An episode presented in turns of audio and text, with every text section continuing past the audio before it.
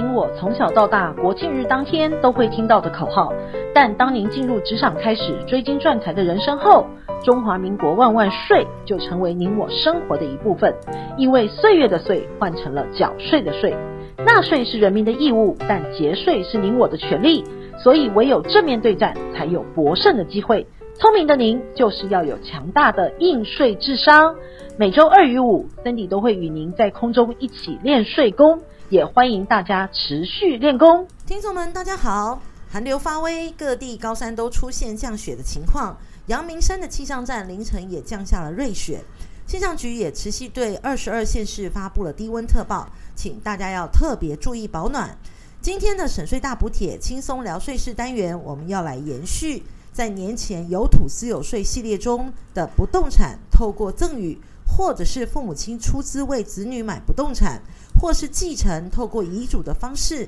将不动产留给特定的子女等财富传承的一些规划。我们移转财富给子女的目的，很大的考虑是节税。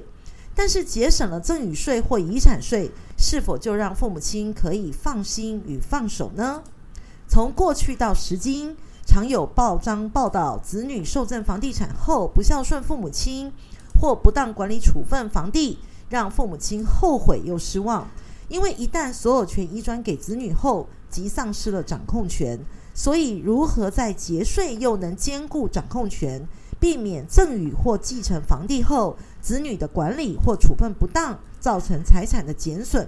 或因为子女的事业、债务、求偿的标的，或子女离婚或死亡后，成为媳妇的嫁妆或女婿的聘礼。今天我们要来谈谈如何善用不动产信托来规划，既可以节税，同时兼顾掌控权，或避免不动产被强制执行的法律保护等优势。首先，什么是信托呢？信托是一种法律保障财产的管理制度，由财产的所有人就是信托所称的委托人。比如说，父母亲手上有资产，我们就以父母亲为委托人；或者是我们现在已经将财产赠与给子女，那就是以子女来担任委托人，将财产移转给受托人，而受托人可以是银行、信任的亲友。受托人依照财产所有人定下的信托契约内容来管理这笔财产，并将财产的管理中发生的孳息或收益交给委托人指定的受益人来受益，而受益人可以是自己或者指定的家人、子女或想照顾的人身上。信托的财产可以包括了金钱、不动产、有价证券、保险金等。信托的分类有很多不同的意义，但委托人与受益人就分为自益信托与他益信托。如果委托人和受益人是同一个人，我们就称为自益信托；如果委托人和受益人不同，我们就称为他益信托。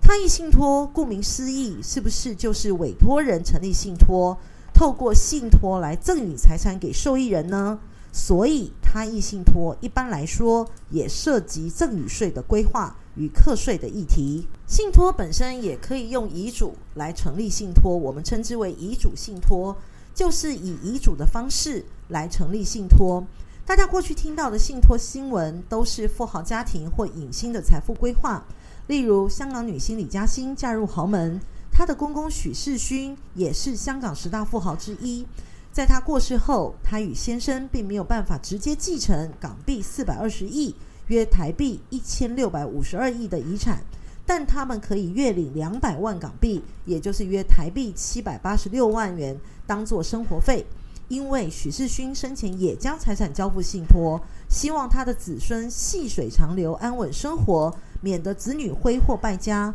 或财产遭人侵占。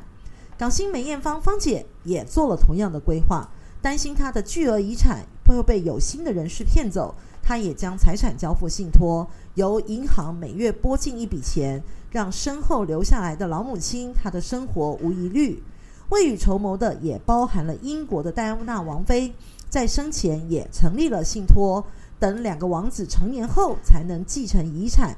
日前，哈利王子向梅根求婚的戒指上的钻石。其实就是戴安娜王妃当年交付信托的珠宝。女星林心如、歌手蔡依林也都传出将财产交付信托的新闻。但是，信托并不是有钱人的专利，也是您我都可以用实用的财产管理工具。日前，《经济日报》报道，呃，儿子重病，立下遗嘱信托，将名下的不动产托给父母亲，以保障他一双适龄的儿女在成年之前能够有稳定的居所。所以，信托也可以帮助我们平常百姓家用来实现财产对自己或家人的保护及管理收益等功能。回到今天不动产的议题，我们就来谈谈不动产信托的功能。我们举几个实物的运用来跟以下来跟大家做一个分享。首先，赠与子女房地产后的掌控权掌握。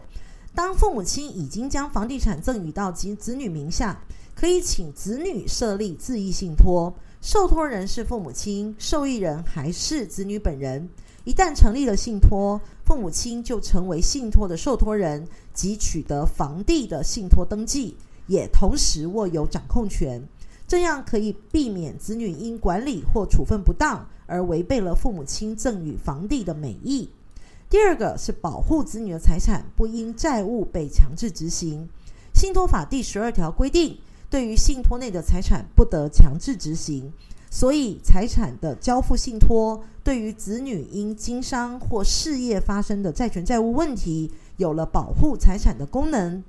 第三，协助在国外的子女管理处分不动产。台湾有双重国籍的人身份非常多，当因家人分配到遗产，或父母亲赠与子女房地，或以子女名义购买房地，家人或子女于国外生活或工作，对于台湾的房地产进行的管理，经常是透过私底下的委任，也经常发生亲属间的纠纷。或者要取得驻外使馆的认证或委托书、授权书等文件繁复的程序，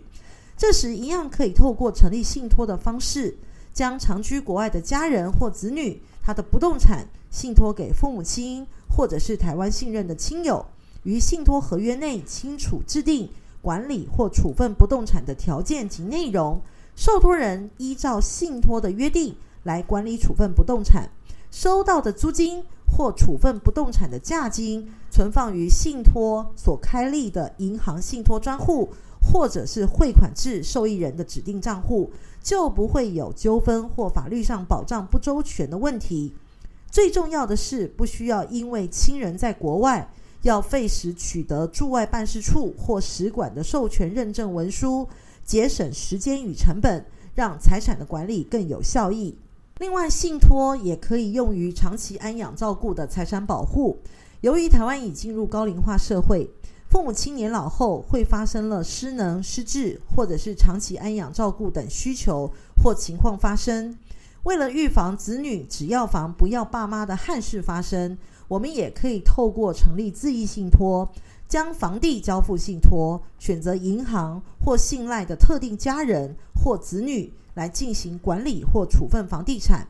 比如说保留老年所居的自宅，在生前都不可以售出；多余的房地租赁管理，但租租金仍用于照顾自己的生活，或者是使用照顾自己的人生到终老等约定，让老有所养，也老有所托。以上的功能都是将不动产以自益信托的方式进行信托的管理。那么财产交付信托。对于不动产的地价税及房屋税率会不会有提高呢？不动产交付信托之后，如果委托人与受益人都是同一个人，我们称为自益信托，还记得吗？我们在一开始的时候说过的自益信托内容，且该地的房屋供委托人本人、配偶还有直系亲属做住宅使用，对于该土地信托的目的不违背。例如，委托人本人或配偶或直系亲属于该地办竣户籍登记，没有出租或营业的情况，可由受托人在成立信托当年的九月二十二日前，向所属分局提出适用住自用住宅用地的申请，经审核通过后，当年度就能按自用住宅地的优惠税率千分之二来课征地价税。所以，自益信托只要符合自用住宅的条件，符合自用条件，一样可以适用自用住宅的优惠税率，包含了地价税以及房屋税。以上是我们先初步的整理，关于不动产信托用自益信托的方式来达到的一些功能还有目的。下周我们会继续谈不动产信托专题，我们来分享不动产透过赠与的方式，用信托来赠与的他益信托，能够达到赠与规划以及节税以及保护资产功能等等相关目的的运用。